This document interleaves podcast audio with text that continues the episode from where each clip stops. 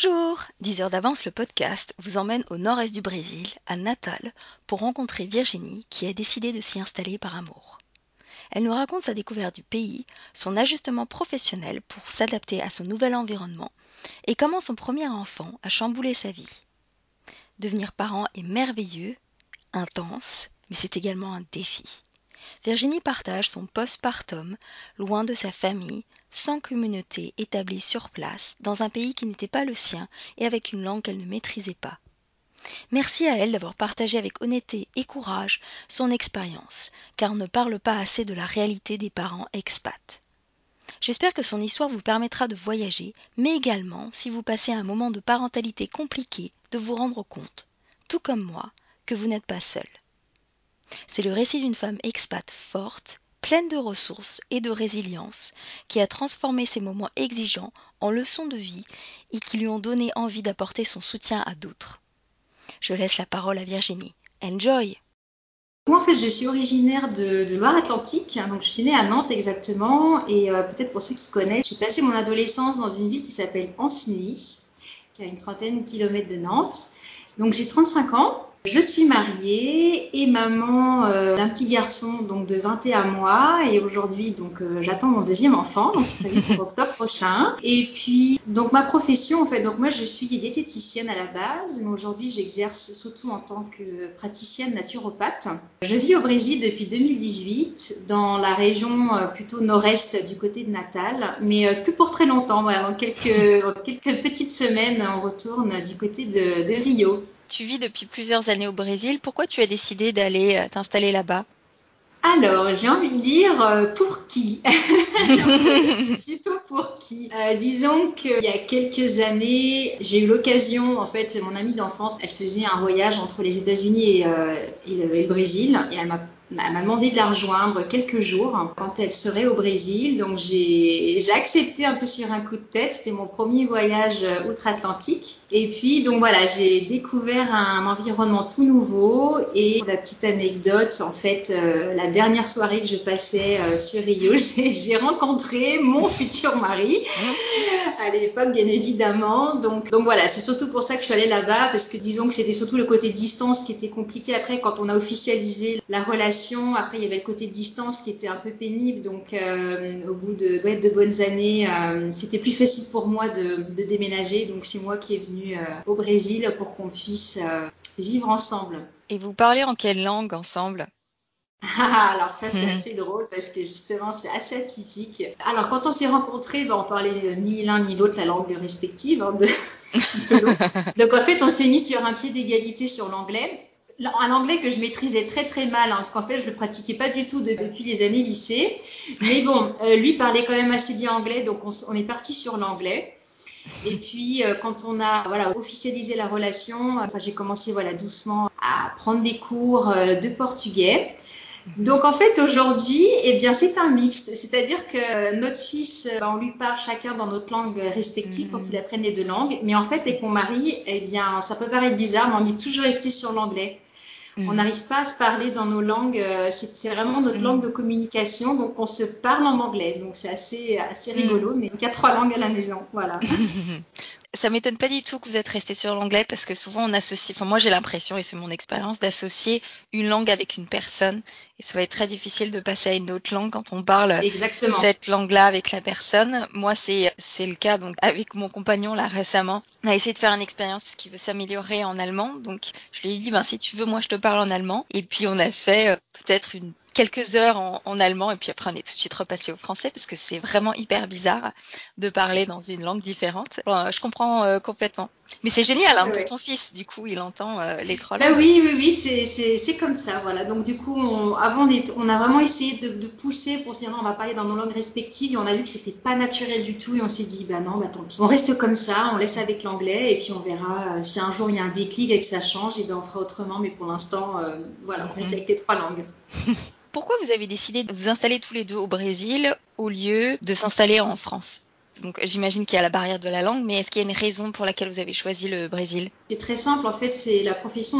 Mon, mari, en fait, est, militaire, il est dans la marine brésilienne, donc mm. bah, de par ça, en fait, il peut pas quitter, euh, il peut pas quitter son, pays, en tout cas pas pour l'instant, c'est pas prévu. De par ça, c'était à moi de, déménager. Si on voulait vraiment mm. faire notre, notre vie ensemble, c'était comme ça.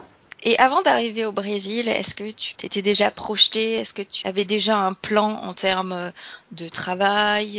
Est-ce que tu avais imaginé ta vie? Comment serait ta vie sur place? Comment ça s'est passé dans ta tête?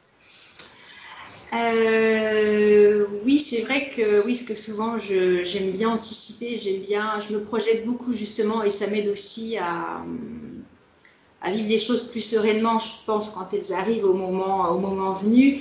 C'est-à-dire qu'en fait, avant de vivre euh, vraiment définitivement au Brésil, en fait, je, une année auparavant, je suis partie au Brésil six mois déjà. Enfin, là, c'est un peu pour prendre la, température entre guillemets. Et puis il y avait encore des détails à régler de mon côté. Euh, voilà, donc je suis partie six mois et puis je suis rentrée six mois en France. Bon, moi, je vivais très mal. Hein, le fait d'avoir arrêté mon, travail, de plus pouvoir travailler mmh. comme ça, c'était dur pour moi. Depuis dans la vie active, j'avais du mal à me poser, à me dire que voilà, ça pouvait être aussi un temps pour moi, pour me, mhm. reconvertir ou que sais-je. Mhm. Donc, ce que j'ai fait, c'est que bah, ma profession, c'est vrai que c'est un métier de communication. Donc, tout de suite, avec la barrière de la langue, je me suis dit pourquoi pas exercer au Brésil, mais en tout cas pas tout de suite dans l'immédiat, parce qu'il faut quand même que je sois assez à l'aise avec la langue, connaître mieux la culture, etc. Parce qu'il y a aussi, aussi ça qui rentre en jeu. Donc, euh, comme j'ai plusieurs cordes à mon arc, par, enfin, de par ma profession de naturopathe, euh, j'avais aussi une formation de, dans, le massage bien-être. Donc je m'étais dit, eh bien, euh, pourquoi pas euh, développer ça? Il n'y a pas besoin de parler trop, hmm. en règle générale, si le, client ou la cliente est, est bavarde. Mais donc ce que j'avais fait, c'est quand je suis rentrée en France ces six mois, j'avais pas mal de petits, de petits stages de perfectionnement pour, pour développer plusieurs techniques. Mhm. Et je m'étais dit, voilà, je pars avec ça sous le coude et euh, au moins je pourrais essayer de mettre ça en place. Et puis finalement, en fait, une fois en place, ça s'est pas du tout déroulé comme je pensais. Parce que finalement, quand on part dans un nouveau pays comme ça, euh, finalement, c'est important de un peu lâcher prise, de prendre du recul et, et de se laisser immerger en fait dans le pays parce qu'on peut pas comme ça tout de suite. Enfin, moi, j'étais un peu dans ma tête, ah oui, il va se passer ça, ça, ça, ça. Mais en fait, c'est c'est pas aussi automatique. Certains expats qui ont déjà une, profession qui est programmée ou une entreprise. Mais moi, c'était pas le cas. J'étais mm. complètement indépendante. Donc finalement, la première année, j'ai pris aussi le temps de, m'immerger et de voir un peu comment je m'adaptais, etc., etc. Et puis en fait, euh, bah, au bout de cette année, il s'est passé plein de choses. Euh, on s'est mariés, après je suis tombée enceinte. Donc en fait, finalement, ça a tout chamboulé. Et puis je savais que de par le métier de mon mari, j'allais devoir aussi euh, déménager assez régulièrement dans un premier temps. Mhm. Et ça, ça m'a fait beaucoup réfléchir. Et donc je me suis rapprochée de coachs en ligne et j'ai compris que ça sera intéressant pour moi de développer une activité nomade pour pouvoir mhm. euh, ne pas tout reconstruire à chaque fois. Et, finalement, je suis plutôt partie dans cette optique-là. Donc euh, voilà, mhm. j'ai complètement réorienté euh, ma façon de voir les choses. C'est hyper intéressant quand même de, de voir en fait l'évolution, ce qui s'est passé dans ta tête. Et moi, j'aime beaucoup le fait que tu as d'abord vécu là-bas six mois pour tenter, pour essayer de voir comment c'est sur place. Tu es revenu et après tu te dis, OK, qu'est-ce qu'il faut que je fasse en fait pour être heureuse? Finalement, c'est ça. C'est, j'ai l'impression que pour toi, ton métier, c'est important. Tu as besoin de, effectivement, d'avoir euh, cette stimulation euh, intellectuelle et je comprends tout à fait. Moi, c'est pareil. Et donc de dire comment je peux adapter en fait euh, mon travail à mon style de vie. C'est assez incroyable ce que tu as fait finalement. C'est exactement ça. il fallait vraiment que je garde ce contact côté nomade. C'était la solution, même si bon pour moi adapter en ligne c'était un grand pas parce que je connaissais pas le monde de l'expat, je connaissais pas ce monde, oui, de l'expat virtuel un peu parce qu'il y a tout un monde, il y a toute une communauté justement. Euh, virtuelle entre les expats et je, me suis plongée dedans petit à petit et c'est là que voilà je me suis dit waouh il y a, plein de choses à découvrir à faire donc voilà j'ai évolué comme ça petit à petit est-ce que tu as observé des différences culturelles avec la France ou et des similarités? Je dirais peut-être plutôt des différences. Parce que, ouais, même si on peut dire qu'on est sur des cultures latines, mais, mais au final, ou une langue latine, mais au final, je trouve que dans le style de vie, euh, quand même assez différent. Ce qui est assez frappant, c'est qu'au Brésil, par rapport à la France, il y, a, ce côté vraiment de, proximité. Ils sont très tactiles. Il y a un côté, je trouve, oui, beaucoup plus, tactile. On ne sait pas dire bonjour en faisant la bise. C'est tout de suite une embrassade. C'est quelque chose de beaucoup plus chaleureux. Il y a vraiment un côté comme ça qui est qui est plus développé, je trouve, et qu'on retrouve d'ailleurs, en fait, peu importe ce que l'on fait, si on fait des courses, si on va à la banque ou même quelqu'un qui aurait mm. travaillé là-bas sur place, on peut très vite discuter avec un Brésilien, qu'on le connaisse ou pas, qu'on le revoit mm. ou pas. D'ailleurs, après, il n'y a pas tellement de barrière entre la vie privée et la vie professionnelle. Un Brésilien peut très mm. vite se confier sur, sur ce qui se passe dans sa vie ou ce qu'il est en train de vivre en ce moment il va se confier comme ça et puis et puis voilà peut-être que vous le reverrez jamais et ça peut être la caissière du supermarché. Donc c'est vrai que c'est assez rigolo au début quand on n'est pas habitué parce que nous on est beaucoup plus réservé je trouve en France on oui. on déballe pas sa vie comme ça et, puis finalement je trouve qu'on s'est habitué assez vite parce qu'il y a un côté très chaleureux très très convivial et avenant et je trouve qu'on s'y habitue quand même assez vite quoi. C'est c'est pas désagréable donc euh, ça c'est une grosse différence euh, en tout mhm. cas entre la France et le Brésil. Est-ce que tu as observé d'autres différences? Par rapport au regard de mon mari aussi, où je, il y a des choses, je me suis, je me suis rendu compte, c'est, euh, il m'a dit, bah oui, en France, c'est, c'est assez courant, il y a l'entrée, le plat, le dessert, le fromage. oui. c'est-à-dire qu'il y a une assiette principale, on met tout dedans, euh, la crudité, le plat principal, et voilà, c'est assez convivial, donc, euh, il y a des petites choses comme ça qui sont différentes dans, dans la façon de faire. Et puis aussi, euh, quelque chose, je trouve, qui est assez notable, c'est par rapport au, à la ponctualité ou disons par rapport à, l'importance des délais que, les Brésiliens peuvent donner, c'est-à-dire que nous on est assez attachés, je pense, à la, à la ponctualité, on est assez précis et cadré. Bon, au Brésil, c'est un petit peu plus aléatoire quand on, quand on nous dit j'arrive. Ça ne veut pas dire que dans les 5 minutes, la personne arrive. C'est-à-dire qu'il peut se passer 45 minutes ou peut-être plus et la personne est en cours de route. Et c'est vrai que ça, c'est assez déroutant parce que quand on est assez ponctuel ou qu'on a des choses assez carrées, euh, moi, ça m'a frappé, par exemple, dans les institutions médicales euh, ou même quand on va à la banque. La méthode de rendez-vous n'existe pas. Enfin, ça mm. peut arriver, mais c'est très rare. C'est partout où vous allez, vous arrivez, vous prenez un petit ticket, vous avez un numéro et en fait, vous passez quand vous passez, quoi. Donc, c'est une gestion différente. Voilà, faut s'organiser. Quand on travaille, tout ça, c'est bon. Au début, mm. c'est un peu déroutant pour un mm-hmm. Français, je pense, mais bon, bah, s'y habitue, quoi. J'ai l'impression dans le son de ta voix que ça te plaît euh, de vivre au Brésil. Est-ce que c'est le cas? En fait, là, tout ce que je témoigne, pas te mentir quand même, hein, c'est vrai que euh, au début, je prenais, c'est sûr, on compare beaucoup quand on arrive dans un pays, c'est normal, on le fait de manière un peu euh, inconsciente et instinctive. Et je râlais beaucoup, en fait. Je râlais beaucoup, c'est pas comme si, c'est pas comme ça. Et en fait, aujourd'hui, bah, je me rends compte que ça m'a, c'est un, c'est un pays, c'est une culture qui m'a beaucoup apaisée. Bon, après, c'est vrai qu'au début, bon, quand je suis arrivée au Brésil, je vivais, je vivais à Paris. Ça faisait longtemps que je vivais à Paris. Donc, un mode de vie quand même assez speed, un peu stressant. J'étais quand même dans le commerce. Enfin, voilà, c'était un autre style de vie. Et ça m'a vraiment appris à me poser, à relativiser, à lâcher prise, à être plus cool. Et ça, ça fait beaucoup de bien. Et c'est vrai qu'aujourd'hui, euh, je me dis que finalement, si j'avais de revenir en France dans un mode de vie dans, lequel j'étais avant, euh, ça serait peut-être mm. dur pour moi, ouais, parce que j'ai bien profité de, de, ça en tout cas. Ça, c'est vraiment un côté qui, qui me plaît. les gens respirent, quoi. C'est un peu plus mm. détendu. Est-ce que tu as en tête une anecdote marrante?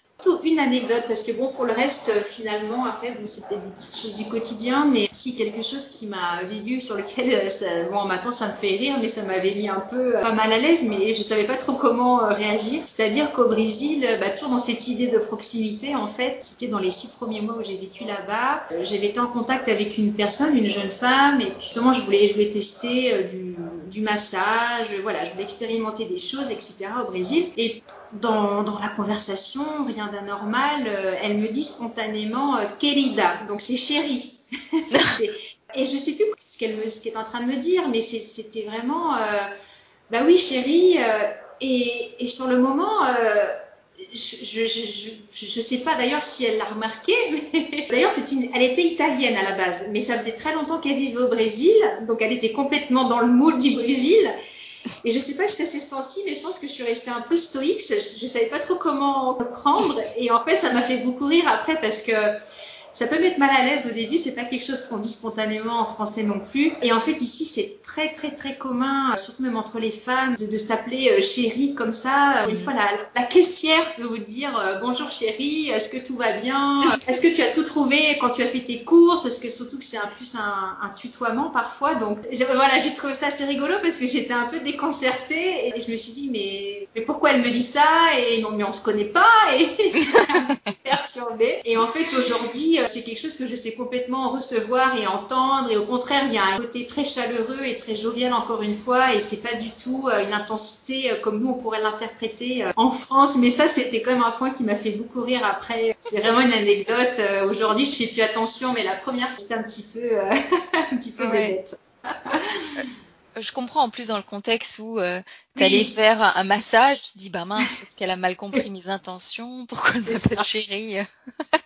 Non, En fait, pas du tout, pas du tout.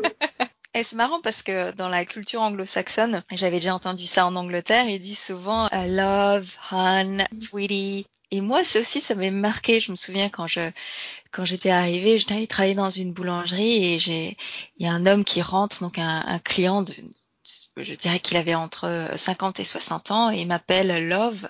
Et je me suis dit, bah dis donc quand même, euh, pour qui se prend, euh, je suis pas, euh, je suis pas sa compagne, enfin je suis pas une conquête ou pour qui il se prend. Et puis plus tard, j'ai remarqué que beaucoup de gens disaient ça et c'est plutôt affectueux quoi. Ça a vraiment pas l'intention et pas du tout d'en mettre la personne mal à l'aise, bien au contraire, c'est plutôt pas la politesse et, c'est généralement parce que euh, ils sont ils sont chaleureux et agréables. Mais c'est vrai que c'est un point intéressant que tu mentionnes. Peut-être qu'en France on est un peu plus réservé par rapport à ça. Euh, qu'on est peut-être un peu plus formel et distant au début jusqu'à ce qu'on connaisse la personne. Et puis on s'ouvre un peu plus. Et puis on utilise euh, des petits des petits noms comme ça mignons lorsqu'on connaît un peu mieux la personne. C'est ça Tu mentionnais aussi que l'arrivée de ton fils a un peu chamboulé ta vie. Est-ce que tu peux nous raconter comment ça s'est passé pour toi? Déjà oui, c'est une expérience en soi euh, bah, unique pour une, pour une femme et quand on le vit à l'étranger, je pense que ça prend une dimension encore euh, autre. Mhm. C'est vrai que quand je suis tombée enceinte, ça faisait tout juste un an que j'étais dans le pays, donc entre la langue qui était en cours de, de maîtrise et, et l'environnement qui était pas encore tout à fait bien. Voilà, déjà c'était un petit peu déroutant par rapport à ça. Mais sinon, euh, bon, tout s'est très bien passé, mais c'est vrai que l'arrivée de mon fils, euh, ce qui a été déroutant, j'ai envie de dire, euh, bon, moi, c'est mon expérience, mais moi, j'ai vécu beaucoup, beaucoup d'isolement, de, solitude, et j'ai même eu cette sensation de, de, perte de liberté. Donc voilà, ça, c'était dans un premier mmh. temps, et puis après, voilà, les choses ont, ont évolué, et, et c'est surtout lié au fait que, de par mon contexte d'expatrié, donc pas de famille, pas d'amis non plus sur place, mm. pas de belle famille, parce qu'on est une belle famille qui habite extrêmement loin. Donc c'est au Brésil, donc le pays est très grand, donc euh, on peut avoir une belle famille qui habite extrêmement loin, et du coup c'est compliqué pour, euh, pour qu'on puisse se voir les uns les autres.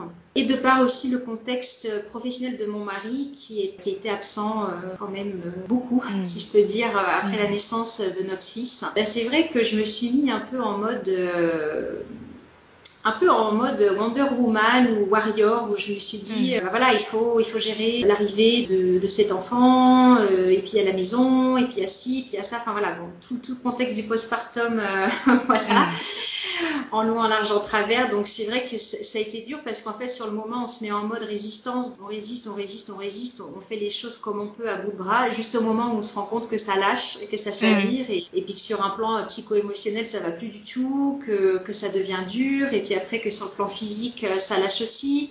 Donc ça mm. prend du temps tout ça. Là je parle d'un délai de six mois au moins. Hein. Et le, mais du coup c'est que quand ça arrive, c'est un peu trop tard et c'est là où c'était dur. Et bon, heureusement, mon mari est revenu mhm. de, mission, mais voilà, il s'est quand même passé six mois où j'ai été pratiquement tout le mhm. temps toute seule à tout gérer dans un, dans un pays qui n'est pas le mien. Et, et j'avoue que c'était quand même euh, une sacrée épreuve. Sur le moment, on s'en rend pas compte, mais en fait, mhm. avec le recul, ça m'a. Ouais, après, je me suis dit, c'était quand même euh, assez intense comme, euh, comme période. Donc, il était parti à partir du moment où, où tu as eu ton fils, euh, donc il est parti six mois en fait après l'arrivée de ton fils, c'est ça? C'est ça, en fait, parce qu'en fait, ce qui s'est passé on, après la naissance de notre fils, donc on a, on a dû rentrer en France. Donc, donc là, c'était, là, c'était plutôt pas mal parce que pendant un mois et demi, j'étais en France, donc il y avait la famille, il y avait un peu les amis, donc euh, c'était ouais. très intense là aussi dans, l'accompagnement. Mm-hmm. Et puis quand je suis rentrée au Brésil, lui était déjà rentré en, en amont parce qu'il avait une mission. Donc en fait, il y a eu cette espèce de transition assez intense où j'ai été très entourée par ma famille que je ne vois du coup plus souvent. Et là, je me suis retrouvée avec personne. On a dû se voir quelques week-ends. Il avait réussi à s'organiser, mais c'est pas un week-end de deux jours qui faisait que c'était aidant. En fait, c'était mm. même euh, presque euh, plus stressant parce qu'il y avait un décalage énorme oui. entre moi ce que je vivais et lui cette réalité qu'il ne connaissait pas encore de jeune papa. Et ça aussi ça a été dur pour lui enfin j'ai envie de dire quand il est rentré au bout des six mois parce qu'en fait c'est là où il a compris euh, tout ce qui se tout ce qui se déroulait quand on avait un, un jeune enfant à la maison. Donc c'est vrai qu'il y a eu un il y a eu un décalage énorme et c'était dur par rapport à ça aussi. Oui ouais je comprends. Et quand quand tu es revenu de France où est-ce que tu t'es installé? Tu étais à Natal? C'était toujours à Natal, on était toujours dans ouais. la même région, donc heureusement, donc j'avais quand même une connaissance un petit peu déjà de, de l'environnement. Euh, mais par contre, le point, le point positif quand même dans tout ça, c'est que c'est venu quand même travailler euh, bah, ma confiance en moi. Euh, disons que depuis que j'étais à Natal, bon, bah, je sortais de mes zones de confort euh, petit à petit par rapport à la derrière de la langue, etc. Mais là, quand on a un enfant, en fait, mmh. ça, ça, vient quand même nous secouer et parce que là, on se dit, je suis responsable de l'enfant. Mmh. sur un point médical ou peu importe ce qui, peut, ce qui peut se passer, il faut que je sois là et que je comprenne ce qui se passe et que je sois là pour répondre aux besoins. Donc c'est vrai que c'était un sacré boost en avant et donc ça m'a permis de là de faire un grand pas en avant de ma zone de confort parce que bah, gérer plein de choses toute seule et bon c'était positif par rapport à ça. Voilà, ça travaillait ma confiance et puis finalement je me suis rendu compte que je maîtrisais quand même pas trop mal la langue, que j'arrivais à gérer les choses et, et que je pouvais faire confiance par rapport à ça aussi. Est-ce que tu connaissais des gens sur place? Non, pas du tout. Dans le Brésil, non, non, pas ouais. du tout. D'accord. Tu n'avais pas vraiment d'autres mamans avec qui tu pouvais aller euh, boire un café ou juste te promener ou discuter, donc vraiment tu étais isolée.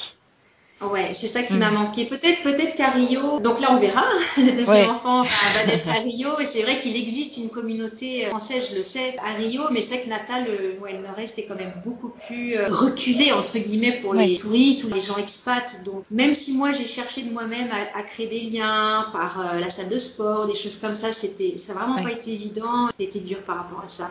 Ouais, je comprends. Est-ce qu'il y a un accompagnement euh, médical au Brésil après l'accouchement? Est-ce qu'il y a des sages-femmes ou des infirmières euh, qui t'ont rendu visite pour voir comment t'allais, comment allait le bébé?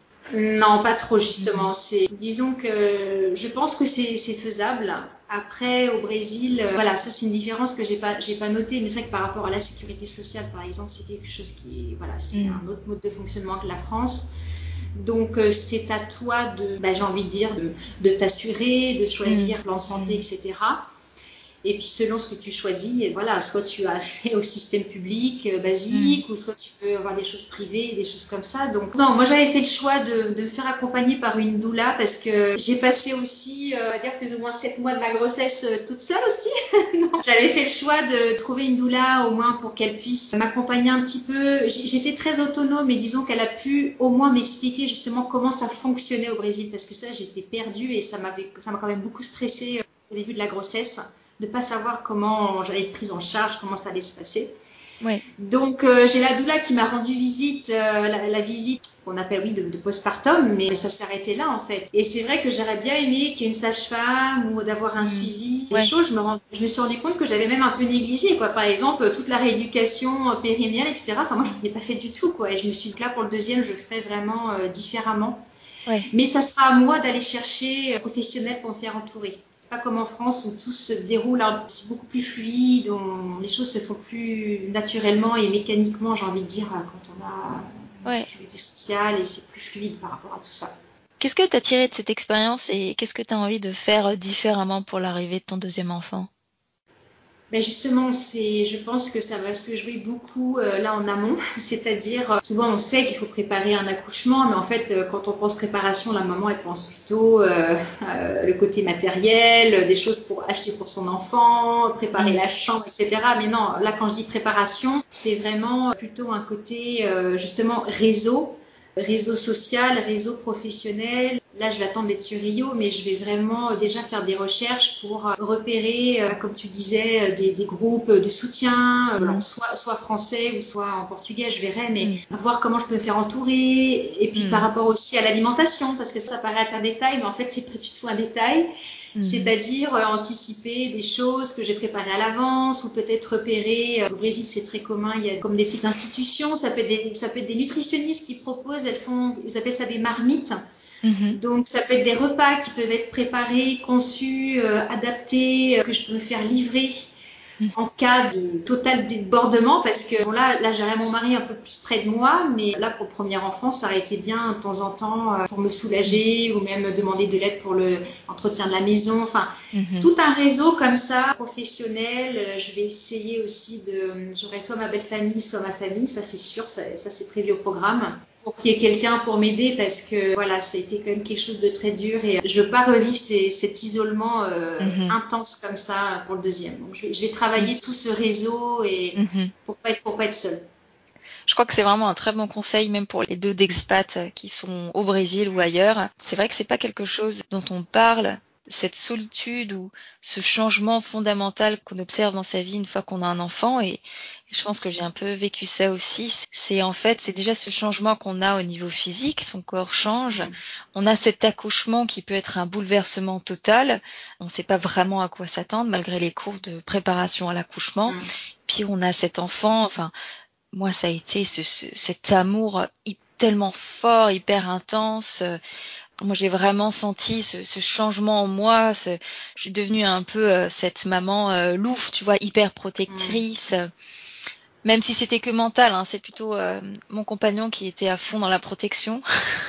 Mais c'est de découvrir un nouveau rôle. C'est en fait c'est comme d'avoir un, nouveau job. Et t'es pas du tout formé pour ça. Tu sais pas du tout à quoi t'attendre. Et en plus de ça, c'est on se rend pas compte à quel point son quotidien change. Moi, ce qui m'a vraiment marqué, c'est je ne pouvais pas prendre de douche, pas aller aux mm. toilettes. J'avais ce bébé dans les bras, que moi je, je, lui donnais le sein et puis il est constamment sur moi. Ce, ce, changement de avant, ben je pouvais me lever, je pouvais décider d'aller où je voulais un peu de manière spontanée. Puis d'un seul coup, tout doit être organisé, tout doit être programmé. Même pas, en, en fait, j'avais même pas envie de sortir pendant trois mois d'être vraiment recluse chez moi. Et c'est vrai que c'est un changement complètement fondamental et, et c'est bien de dire ça qu'il faut une communauté vraiment, c'est important pour nous aider, même si c'est juste pour pour discuter genre cinq minutes. Euh, est-ce que tu vas bien Comment ça se passe Est-ce que je peux prendre mon ton bébé pour que tu puisses aller te faire une tasse de thé ou juste prendre une douche Ça fait une différence énorme, mais on ne sait pas tout ça. C'est pas forcément ce qu'on dit ce qu'on se dit euh, mentalement parce qu'on se prépare, mais entre la réalité, bon, il y a toujours un décalage. Et puis, euh, et puis je pense que j'étais aussi dans ma j'ai vécu mon postpartum aussi en tant que dans ma tête, j'étais dans, cette culture aussi occidentale, en tout cas française. Mm. Euh, un peu la femme qui doit tout mener sur tous les fronts. Et, mm. en fait, pas du tout. Et, d'ailleurs, ce qui m'a frappé, c'est que c'était la conjointe d'un collègue à mon mari, donc je ne connaissais euh, pas vraiment. Elle m'avait contacté à deux reprises. Elle me dit Mais si tu as besoin d'aide. Mm. Et en fait, et je, me, et je me souviens, ce message, je ne l'avais pas compris. J'étais tellement étonnée en me disant Mais, mais de l'aide, pourquoi Parce qu'en fait, j'étais sur mes deux jambes, j'étais entre guillemets en pleine forme, je pouvais faire mes courses. Et j'ai pas compris. Et six mois, neuf mois après, ou même un an, je me repasse cette scène et je me dis, mais non, tu, ouais, tu, tu ne comprenais vraiment pas, pas ta situation. Et si aujourd'hui elle revenait vers moi et je lui dirais mais oui, va me faire mes courses, va me chercher un bateau, euh, j'aurais. Et en fait au, Brésil c'est beaucoup plus spontané cette aide, même quand on connaît pas trop la personne, le voisin peut. et c'est vrai que et ça aussi c'est une différence culturelle, un côté maternel qui est beaucoup plus puissant et développé chez les femmes ici au Brésil. Et ça, je m'en suis imprégnée, mais un peu trop tard. Donc euh, là, je, je, sais et je sens que pour le, le, deuxième enfant, ça va être complètement différent et je vais me, j'ai beaucoup plus me laisser aller à, à, respecter mes besoins, mes envies et à lâcher prise et à, à oser demander de l'aide. Oui. Euh, même pour des choses qui me paraissent simples, je me dis mais non, là, je peux pas demander ça, mais, mais hmm. si, si, on peut. Mais c'est dur, c'est dur de se le dire. Ouais, c'est intéressant. Est-ce que tu penses que c'est c'est un peu français de pas accepter de l'aide? Je pense. Enfin, je, je, bon après il y a peut-être des femmes qui le font, mais je, je pense que je pense qu'il y a quelque chose dans notre culture qui fait que Il y a un lien très fort avec le fait que les femmes en France sont aussi très indépendantes, euh, beaucoup travaillent. Qu'il y a ce congé maternité qui est quand même pas très long en fait, mm. parce qu'au Brésil c'est au moins 3, 4 mois, voire 6 mois ou plus selon si la maman allait, parce qu'ici c'est quelque chose qui est très mis en avant. Mm. Et donc la femme reprenne ses fonctions tout de suite. Et bah oui, mais non, en fait, on, vient de devenir maman et c'est une étape importante. Et je trouve qu'on mm. camoufle un peu tout ça. Faut, faut vite revenir euh, comme si c'était rien passé. Et non, c'est pas rien passé, c'est important. Euh, donc ça, je, trouve qu'il y a quelque chose dans, notre culture qui, qui, évolue, je pense. Je pense que ça bouge. Je pense que ça bouge vraiment. Et c'est vrai qu'on est un peu en décalage par rapport à d'autres cultures où, quand on parle de ces 40 jours postpartum, où la maman, elle est à la maison, elle se fait chouchouter, et tout le mm. monde est autour d'elle, et c'est normal, et c'est culturel, et c'est comme ça que la maman doit vivre son postpartum. Mm. En France, mm. on n'est pas trop dans cette euh, vision-là des choses, donc. Tout, à fait, tout à fait. C'est intéressant en tout cas. C'est vrai que c'est un sujet, du coup, je m'y suis intéressée euh, d'assez près, et il y a, y a beaucoup de différences entre les pays, comme ça, c'est assez intéressant. Ben, moi, j'ai eu effectivement mon enfant en Australie et je compare un peu mon expérience euh, à mes amis en France. Et ce que j'ai observé, c'est effectivement un congé maternité assez court. Et ici, le congé mat, lorsqu'on prend un congé mat de six mois, les gens vous regardent avec des grands yeux en se disant mais pourquoi six mois quoi? Tu peux rester à la maison 7, 8, 9, 12 mois si tu veux, profites-en, euh, relaxe-toi.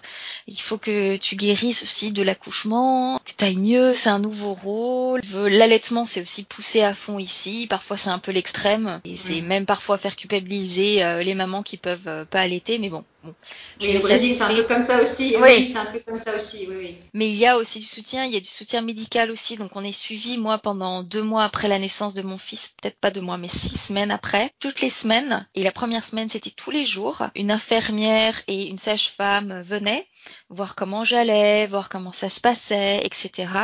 Donc, il y avait toute une équipe de soutien, en fait, et aussi là pour tirer la sonnette d'alarme au cas où ça n'allait pas pour l'enfant ou pour euh, un des parents.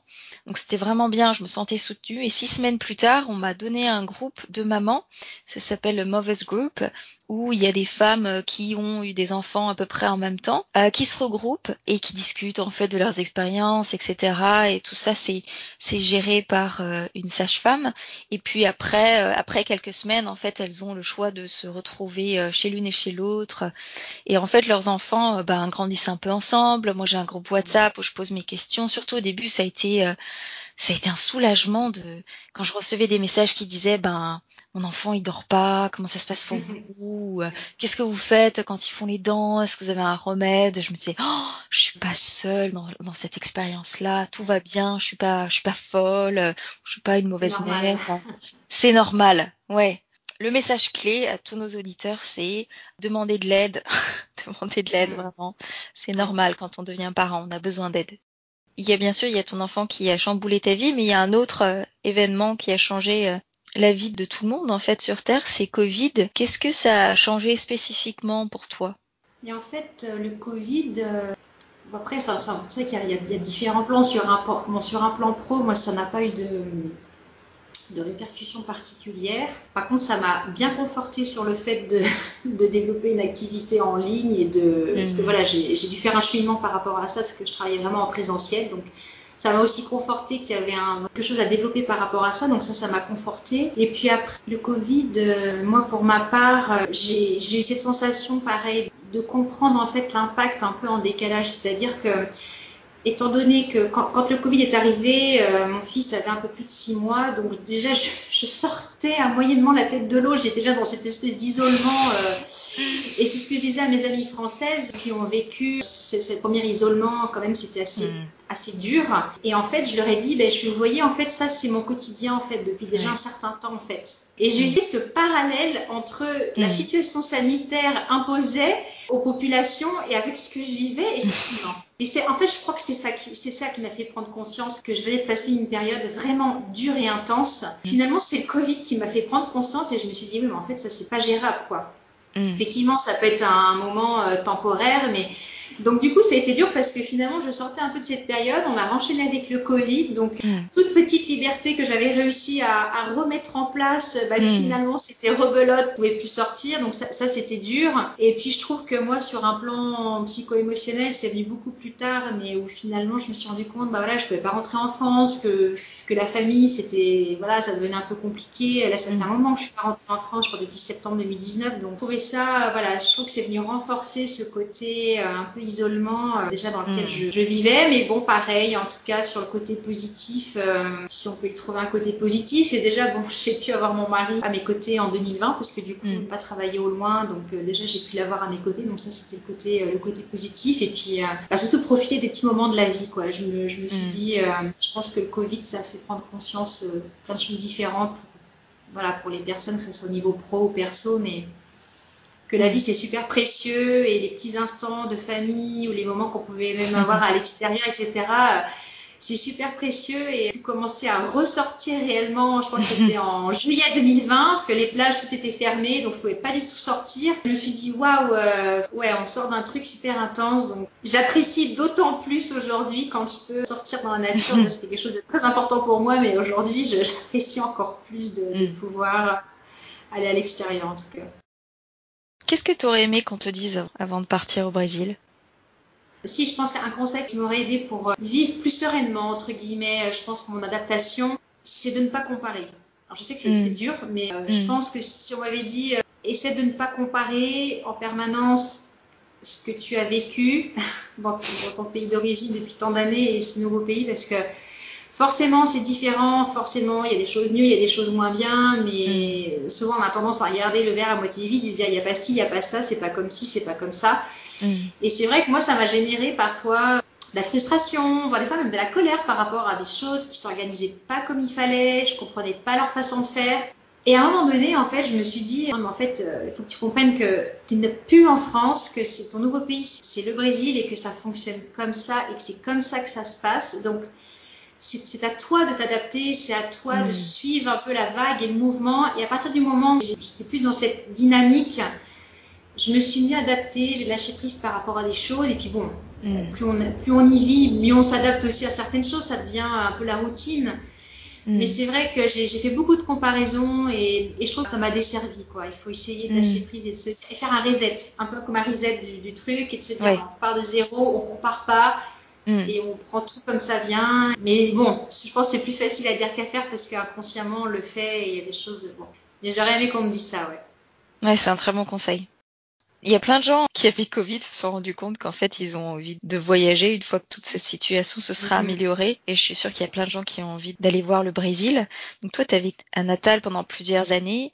Est-ce qu'il y a des choses que tu conseillerais d'aller visiter à Natal?